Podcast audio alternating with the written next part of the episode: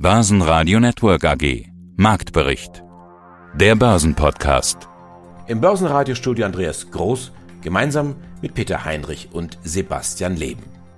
Dieser Fehler ist einzig und allein mein Fehler. Denn am Ende trage ich für alles die letzte Verantwortung qua Amt. Also auch für die am Montag getroffene Entscheidung zur sogenannten Osterruhe. Ein Fehler muss als Fehler benannt werden und vor allem muss er korrigiert werden. Und wenn möglich hat das noch rechtzeitig zu geschehen. Gleichwohl weiß ich natürlich, dass dieser gesamte Vorgang zusätzliche Verunsicherung auslöst. Das bedauere ich zutiefst und dafür bitte ich alle Bürgerinnen und Bürger um Verzeihung. Nur einen Tag also währte sie die Verwirrung, ja die Aufregung um die verlängerte Ruhe zu Ostern. Zu viele Fragen, zu wenig Antworten. Der DAX bleibt sich treu und lässt sich eigentlich gar nicht aus der Ruhe bringen, lediglich die Gewinnmitnahmen bei der Volkswagen-Aktie belasten. Nach tagelanger Rallye nehmen Anleger mal Geld vom Tisch. Das geht in Ordnung. Volkswagen verlieren 4% etwa. Bewegung auch beim Öl. Anleger sorgen sich wohl um die Versorgungslage, denn momentan ist der Suezkanal blockiert. Da hat sich ein Frachter quergelegt. Nix geht mehr. Was auch hilft, sind gute Stimmungsdaten aus der Wirtschaft. Der Market Einkaufsmanager Index signalisiert mit 52,5 Punkten wieder Wachstum. Außerdem der Versorger E.ON mit guten Zahlen und solidem Ausblick, die Aktie leicht im Plus, Südzucker verdoppeltes Ergebnis und rational macht weniger Gewinn. Im Marktbericht hören Sie Auszüge aus unseren Interviews mit Christoph Husmann von Encarvis, David Yusuf von IG, Kerstin Pirschke von PC Software, Christian Witt von LPKF Laser, außerdem Robert Machtelfinger von FACC, Manfred Palmer von Athos und Thorsten Polleit, der Chefvolkswirt der Degussa. Alle Interviews hören Sie außerdem in voller Länge auf börsenradio.de und in der Börsenradio App. Ja, herzlich willkommen, liebe Zuhörer. Mein Name ist David Yusuf. Ich bin Analyst bei DailyFX und dem Online-Broker IG. Von uns erhalten Sie tagesaktuelle News zu den wichtigsten Märkten, darunter Gold, Nasdaq, DAX und so weiter. Der DAX hat keine Angst vor dem Lockdown. Also das hätte ich gestern noch mit Sicherheit gesagt. Heute früh vielleicht auch noch. Die Frage, gibt es denn überhaupt einen Oster-Lockdown? Merkel kippt ja die Ruhetage über Ostern. Doch ein, ein ziemliches Hickhack. Der DAX ist wieder Richtung 14.600 Punkte unterwegs. Ja, wie gechillt nimmt denn der DAX dieses Oster-Lockdown, Feiertag, Ruhetag hin und her? Ja, sehr gechillt würde ich sagen. Ähm, also es, es zeigt sich halt auch weiterhin, dass wahrscheinlich die Notenbankliquidität hier auch eine besondere Auswirkung auf den deutschen Aktienmarkt hat. Äh, gleichzeitig sehen wir ja im Moment aus meiner Sicht so eine gewisse Rotation in Nachzügler. Und das ist ja das Gute am DAX, dass wir im DAX halt eben, also in manchen Zeiten ist es das Gute, in manchen Zeiten eben nicht, dass wir im DAX halt eben sehr viele Industriewerte haben, die auch zu den Nachzüglern gehören.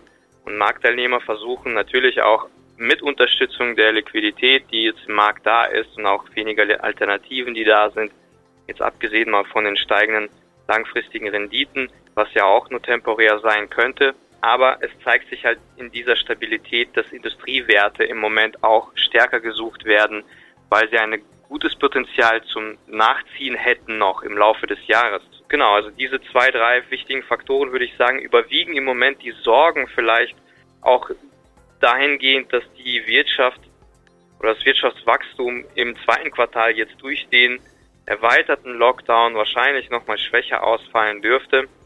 Osterruhe hin oder her. Der DAX am Ende des Tages mit einem leichten Minus von 0,4 Prozent, 14.610 Punkte der Schlusskurs. Etwas mehr abwärts, nämlich 0,8 Prozent beim MDAX, 31.511 Punkte. Dagegen freundlich im Plus der ATX in Wien plus 1 Prozent, Schlusskurs 3.132 Punkte. Mein Name ist Christian Witt, ich bin CFO der LPKF Laser Electronics AG. Vor zwei Wochen hat LPF mitgeteilt, dass der Vorstandsvorsitzende Götz Bendele seinen Vertrag nicht verlängert. Der läuft bis Ende April. Das ist zeitlich sehr, sehr eng. Das sind jetzt gerade mal noch sechs Wochen. Davor gab es auch einen Wechsel im Aufsichtsrat. Also der Markt, der hat ja schon verschnupft reagiert. Es geht ja nicht der Lotse von Bord, es geht ja der Kapitän. Wollen Sie das kommentieren? Also dazu kann ich nicht sehr viel mehr sagen, als äh, das Unternehmen am 10. März dazu vermeldet hat. Äh, der Herr Wendler hat das Unternehmen informiert, dass er seinen Vertrag nicht verlängert wird. Es ist am selben Tag bekannt gegeben worden, dass er zu einem anderen Unternehmen geht als CEO. Das ist sehr schade. Nichtsdestotrotz, unsere Strategie steht. Unsere Strategie ist erarbeitet und getragen von den Führungskräften, von den Mitarbeitern und auch von mir als CFO. Ist bestätigt vom Aufsichtsrat. Und diese Strategie, dieser werden, der werden wir weiter folgen. Und das ist unser Pfad. Der Aufsichtsrat hat die Suche dementsprechend begonnen nach einem Nachfolger. Und ja, viel mehr kann ich Ihnen dazu auch nicht sagen. Mhm. Jetzt ist ja der Vorstand bei Ihnen, sind ja zwei Leute, ist ja der Bändler und eben Sie. Hm, können Sie nicht mehr sagen oder wollen Sie nicht mehr sagen? Ich kann dazu nicht mehr sagen. Das ist eine Sache des Aufsichtsrates. Der Aufsichtsrat sucht einen neuen CEO. Und das ist auch, das ist glaube ich auch der richtige Weg. Also das Profil des neuen CEOs wird wieder das klassische Profil eines CEOs für ein Technologieunternehmen sein. Das ist auch gut so. Jemand, der eine Technologieorientierung hat, der eine gewisse Vision hat, der eine starke Kundenorientierung hat, der aber auch dafür steht, sehr kollaborativ zusammenzuarbeiten. Das ist ein Asset, was wir in den letzten zwei, drei Jahren alle gemeinsam im Unternehmen entwickelt haben. Und das ist ganz wichtig, um als Technologieunternehmen immer weiter vorne mitspielen zu können. Wie sieht denn die Übergangslösung aus? Werden Sie kommissarisch übernehmen? Wir werden das mit dem Aufsichtsrat besprechen und wir werden dafür sorgen, dass das Unternehmen mit Kontinuität durch diese Phase geführt wird, bis ein neuer CEO an Bord ist. Sie hatten ja fast zeitgleich angefangen. Ihr Vertrag läuft noch bis Ende August. Stehen Sie weiter zur Verfügung? Ich bin sehr gerne bei LPKF und stehe auch dazu, dieses Unternehmen weiterzuentwickeln. Mein Name ist Thorsten Polleit, ich bin der Chefvolkswirt der Degussa. Außerdem sind sie Autor des Degussa Marktreports und da schreiben sie diesmal über den Cantillon-Effekt. Dabei geht es darum, wie das Geld bei einer Erhöhung der Geldmenge unter der Bevölkerung verteilt wird. Herr Pollert, was lässt sich denn daraus erkennen? Geht es im Endeffekt eigentlich um Gerechtigkeit, Verteilungsgerechtigkeit, soziale Gerechtigkeit? Ja, um diese Themen geht es und es geht auch darum, wie man richtig investiert. Richard Cantillon, der ist geboren 1680 bis 1734 hat er gelebt, der hat ein Manuskript 1730 veröffentlicht, das große Verbreitung fand und von vielen Experten wird es auch als Startpunkt der politischen Ökonomie interpretiert. Und in diesem Buch, das dann 1755 erschien, also wir reden über ein sehr altes Werk, darin zeigte er erstmalig auf, dass die Ausweitung der Geld Geldmenge nicht neutral ist, sondern ein Ausweiten der Geldmenge berührt die Einkommen und Vermögenspositionen unterschiedlicher Menschen in unterschiedlicher Weise und in unterschiedlicher Intensität. Also ein Ausweiten der Geldmenge ist nicht neutral, sondern verändert die Vermögens- und Einkommenspositionen der Menschen in einer Volkswirtschaft. Und das ist eine Wahrheit, eine ökonomische Wahrheit, die heute mehr denn je gilt. Denn wir leben in einer Welt des Papiergeldes, des ungedeckten Papiergeldes. Und diese Papiergeldmenge wird chronisch immer weiter ausgeweitet. Insofern hat jeder Anleger, ob er denn will oder nicht, mit dem sogenannten Cantillon-Effekt zu tun. Nun gibt's ja immer diesen plakativen Spruch, die Reichen werden immer reicher, der würde in dem Fall ja fast sogar stimmen. Das stimmt auch, denn in den letzten Dekaden hat der Cantillon-Effekt sich gezeigt, und zwar insbesondere in der Inflationierung der sogenannten Vermögensgüterpreise. Dazu zählen Aktien, Häuser, Grundstücke und die Inflation ist also insbesondere in diesen Vermögensklassen äh, in Erscheinung getreten, weniger stark auf der Konsumgüterpreisebene und das hat natürlich dazu geführt, dass diejenigen, die solche Güter im Besitz haben, die im Preis inflationieren, dass diese Personen natürlich reicher werden auf Kosten derjenigen, die beispielsweise dem Geldwert vertrauen, die Spar- und Termineinlagen beim Banken halten und das ist natürlich eine gewaltige Vermögensumverteilung, die aufgelaufen gelaufen ist in den letzten Jahrzehnten, eben durch die Geldpolitiken, die die ungedeckte Geldmenge immer weiter ausgedehnt haben. Und das hat natürlich dazu geführt, dass auch Reiche immer reicher geworden sind, relativ zu denen, die über weniger Vermögensbestände verfügen. Ja, guten Tag, der Paskat, CEO der Caris AG. Jahreszahlen 2020 gibt es aktuell auch. Umsatz plus 7% auf 292 Millionen Euro, Bilanzgewinn 9,2 Millionen Euro. Was werden Sie jetzt an Dividenden ausschütten? Wir schütten, ich sag mal, das aus, was wir auch schon langfristig prognostiziert haben. Sie wissen vielleicht, dass wir 2017 eine Dividendenstrategie an den Markt verkündet haben, die wir uns bisher auch eins zu eins gehalten haben. Und wir sind jetzt im vierten Jahr dieser Ausschüttung und wir werden 28 Cent pro Aktie ausschütten. Das ist gemessen an früheren Jahren äh, sicherlich, ich sag mal, prozentual gesehen als Dividendenrendite etwas weniger. Das ist natürlich auch unserem sehr, sehr guten Kursverlauf in den letzten Monaten geschuldet und sicherlich auch ein bisschen angepasst an das äh, allgemeine Zinsniveau im Markt, was ja auch eher von Negativzinsen geprägt ist als von üppigen Anleihenmargen. Zurück zur Börse. Als die GameStop-Aktienkarawane weiterzog, war ja dann Warta und dann auch ihre Encarvis-Aktie von Shortsellern unter Beschuss. Wie war das ja. bei Ihnen? Haben Sie auch mit Hedgefonds gesprochen? Haben Sie die Shortseller identifizieren können? Ja, also wir kennen Shortseller und da gibt es eine, ich sag mal, eine lange Verbindung auch schon zu diesen Shortsellern. Die sind nämlich nicht erst seit GameStop da drin, sondern schon seit einiger Zeit und das zeigt eigentlich, dass wir hier ein ganz besonderes Thema bei Encarvis haben. Wir haben eine Hybridwandelanleihe im Jahr 2017 begeben und da der Aktienkurs äh, so gut gelaufen ist, haben im Prinzip Shortseller die parallele Entwicklung unseres Aktienkurses und dieser Wandelanleihe sozusagen genutzt, haben frühzeitig eine Short-Position aufgebaut in der klaren Erwartung, dass bei den aktuellen Kursen dann auch gewandelt wird. Das heißt, sie ihre Stücke letztendlich zurückbekommen und auf diesen Delta Hedge haben sie letztendlich gesetzt. Und das ist der ganz überwiegende Teil der Shortseller, der heute in der Encarvis-Aktie drin ist. Das sind also nicht die typischen Shortseller, die darauf setzen, dass sie kurzfristig den Kurs unter Druck bringen, um sich dann günstig wieder einzudecken, sondern sie laufen letztendlich, äh, das sind letztendlich die, äh, ich sag mal, wie langfristige Investoren, die bloß auf zwei Instrumente setzen. Harald Schrimpf, Vorstand der PSI Software AG seit ja, 18 Jahren. Und um Software geht es bei Ihnen, und zwar Kontroll- und Schaltsoftware, unter anderem für Infrastruktur, Energienetze, öffentlicher Personenverkehr, Produktionsmanagement, Rohstoffe, Metallerzeugung und so weiter. Sie waren natürlich auch von Corona betroffen. Wir haben das ja im vergangenen Jahr immer wieder verfolgt. Sie müssen ja sicherstellen, dass Sie voll funktionsfähig sind. Auf der anderen Seite dürften viele Ihre Vorzüge entdeckt haben. Ihr Geschäftsjahr zeigt ein besonders gutes Q4. Das Schlussquartal ist branchenüblich ja immer gut. Aber ich habe mich gefragt, warum war es denn jetzt so gut? Sie haben unter anderem ja auch wegen Q4 die Prognose übertroffen. Herr Dr. Schrimp, woran lag es aus Ihrer Sicht? Sind das vielleicht doch Corona-Effekte? Der ein oder andere wacht auf und sagt, okay, da müssen wir investieren? Ja, wir haben natürlich eine Eingewöhnung der, insbesondere der industriellen Kunden an diese Corona-Situation. Ich denke, wir haben alle ein paar Wochen gebraucht, bis alles richtig rund lief. Wir hatten Kunden, die sich etwas schwer getan haben, zum Beispiel mit Abnahmen oder Beauftragung komplett, ohne irgendwie vorher sich mal gesehen zu haben, Hände geschüttelt zu haben.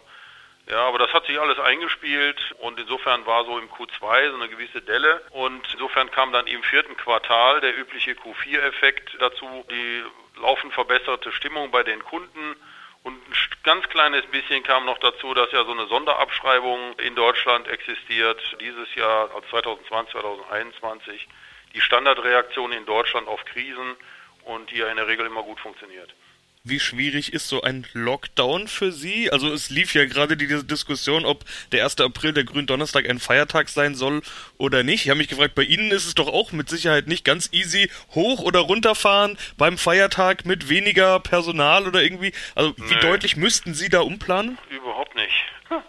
Wir sind letztes Jahr in den Lockdown-Mode gegangen. Wir haben zwei Stufen, wenn Sie so wollen, dass wir entweder die gefährdeten Mitarbeiter zwangsweise ins Homeoffice schicken oder eben auch alle Mitarbeiter bis auf so ein paar Rechenzentrumsmenschen, ja, eine Handvoll, aber das ging vollkommen glatt und wir haben hinreichend Fernzugänge, Notebooks und so weiter. Es ist in ein und durch gearbeitet worden. Und ob Frau Merkel jetzt oder wer auch immer diese Definitionen rauf und runter dreht, ist uns eigentlich vollkommen egal. Wir können durcharbeiten. Das Problem trifft eher die Kunden, wie weit beim Kunden es zu Unterbrechungen äh, kommt durch solche Lockdowns. Aber ich denke, die sind mittlerweile auch gut angepasst und für die Softwarebeschaffung gibt es da überhaupt keine Probleme. Das ist sogar ein Stück weit ja, eine Lockdown-Beschäftigung. Ich stelle mir ein produzierendes Unternehmen vor. Du hast dann irgendwie vielleicht eine reduzierte Produktionsrate gehabt über den Sommer letztes Jahr. Aber was machst du mit deinen Leuten? Die sitzen alle im Homeoffice.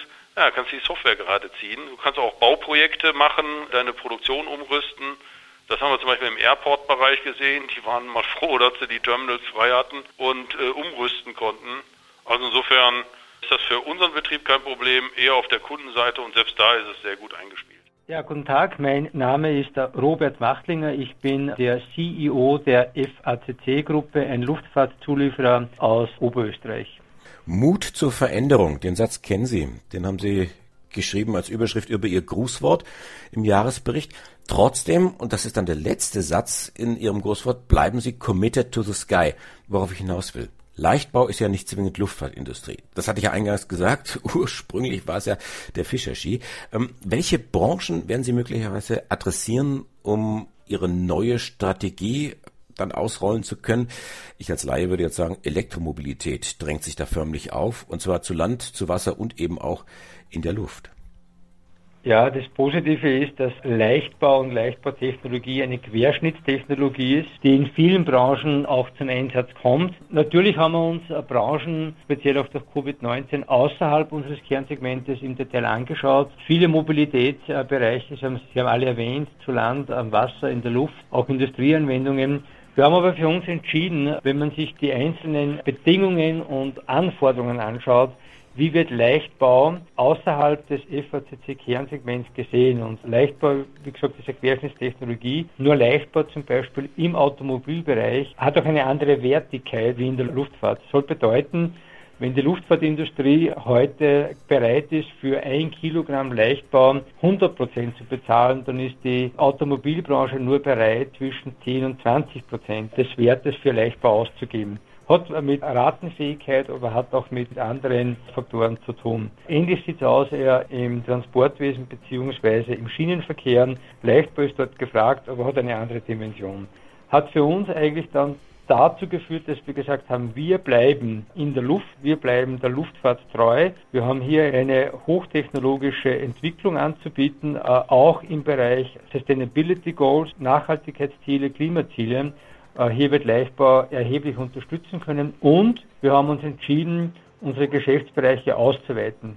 Zum einen den Urban Air Mobility Bereich, in dem forschen wir seit drei Jahren und unsere Strategie macht sich bezahlt. Der Urban Air Mobility Markt bekommt Dynamik, es kommt mehr Volumen ins Spiel, äh, Umsätze steigen und es kristallisieren sich erste Player heraus, die den Markt auch bespielen werden. Hier für uns ein guter Markt, äh, den wir begonnen haben vor drei Jahren zu erschließen mit ersten Projekten, die ab dem Jahr 2024, 2025 auch signifikante Umsätze erzielen können. Und darüber hinaus der Space-Bereich, ja, den wir für uns neu definiert haben, der tut sich derzeit stark kommerzialisieren. Privatunternehmungen steigen in den Space-Bereich ein. Es geht weg von nationalen Programmen, ob das die NASA, die ESA, die indische, die chinesische, die russische Behörde ist. Es wird sich hier ein Markt auftun. 200 Milliarden Umsatz im Space-Bereich im Jahr 2019, Prognosen äh, Wachstumsmarkt bis zum Jahr 2040 900 bis 1000 Milliarden. Hier ist Leichtbau gefragt, hier ist Leichtbau auch äh, im Stellenwert, wenn ich wieder die 100% Luftfahrtpreislevel ansetze, liegt hier das Marktniveau sogar etwas höher mit Technologien, die wir beherrschen. Das heißt, committed to the sky at all levels, dort wollen wir uns ausdehnen und dort haben wir auch die richtige Technologie und die richtigen Lösungen parat. Ja, grüß Gott, äh, mein Name ist Manfred Pammer. Ich bin Vorstand in der Artus Immobilien AG, einem regionalen oberösterreichischen sind nicht nur Immobilienanbieter, sondern auch Projektentwickler und Vermieter. Das sind alles Bereiche, die ja in der Corona-Krise plötzlich in irgendeiner Form neu betrachtet wurden. Man dachte immer, nichts kann dem Immobiliengeschäft was anhaben. Dann kam Corona. Die Corona-Pandemie hat aufgezeigt, dass Wohnen aber nach wie vor ein sehr sicheres Geschäft ist. Anders der Gewerbebereich, da steht ja doch das ein oder andere Fragezeichen. Wir haben schon beim letzten Mal drüber gesprochen, dass sie schon vor der Pandemie angefangen haben, sich von gewerblichen Objekten zu trennen Damals war das Argument zwar noch nicht die Pandemie, sondern eher die Konjunktur, aber Sie haben schon frühzeitig diesen Weg eingeschlagen. In der Corona-Krise haben Sie das noch intensiviert, haben Sie mir im letzten Interview erklärt. Wie gut kommen Sie voran mit dieser Umschichtung? Ja, also wir haben diesen Prozess schon beinahe abgeschlossen. Die Zielsetzung war auf die nächsten drei Jahre des Fachmarktzentren und Büro-Gastropaket da ganz stark zu reduzieren und wir sind eigentlich im ersten Jahr schon sehr weit gekommen, sind also weiterhin der Meinung, dass diese Entscheidung richtig war und gut war und die daraus resultierenden Rückflüsse, dass wir die weiterhin in Wohnen investieren. Sie sagen es schon, Rückflüsse. Natürlich bringen Verkäufe Ihnen Gewinne ein. Ich habe mir mal den Jahresüberschuss angeschaut. Bei Ihnen, der liegt bei 5,3 Millionen Euro nach 1,6 Millionen im Vorjahr. Ist dieser Gewinn eigentlich als so eine Art Ausnahmejahr, Sondergewinn sozusagen zu werten, weil es eben diese Verkäufe gab? Ganz genau, das muss man natürlich relativieren. Das kann sich nicht jedes Jahr so darstellen wie im abgelaufenen. Aber durch diese, ich sage mal, Early Panikstrategie, dass wir also da sehr intensiv schon am Beginn der eintretenden Problematik, was Corona betrifft, aber nicht nur Corona, sondern es ist natürlich eine längerfristige Abkehr von Standorten, Digitalisierung hinausläuft, gegeben. Durch diesen Schritt haben wir eben eine attraktive Rückflusssituation erhalten, die einen Ausnahmetatbestand quasi darstellt für 2020. Wir werden zwar 2021 ebenfalls noch Verkaufserlöse aus dieser Ecke sehen, aber die prozentuell nicht mehr so gewaltig sich darstellen wie im abgelaufenen Jahr. Das Team vom Börsenradio sagt Dankeschön fürs Zuhören, wo immer Sie uns empfangen haben. Mein Name ist Andi Groß.